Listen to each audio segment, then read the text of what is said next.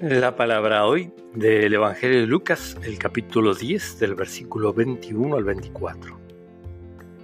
Al regresar los 72 discípulos de su misión, Jesús se estremeció de gozo, movido por el Espíritu Santo, y dijo, Te alabo Padre, Señor del cielo y de la tierra, porque habiendo ocultado estas cosas a los sabios y a los prudentes, las has revelado a los pequeños.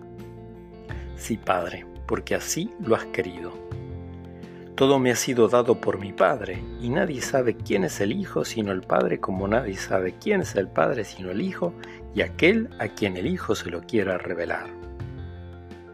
Después volviéndose hacia sus discípulos, Jesús les dijo a ellos solos, Felices los ojos que ven lo que ustedes ven, porque les digo que muchos profetas y reyes desearon ver lo que ustedes ven y no lo vieron, oír lo que ustedes oyen y no lo oyeron.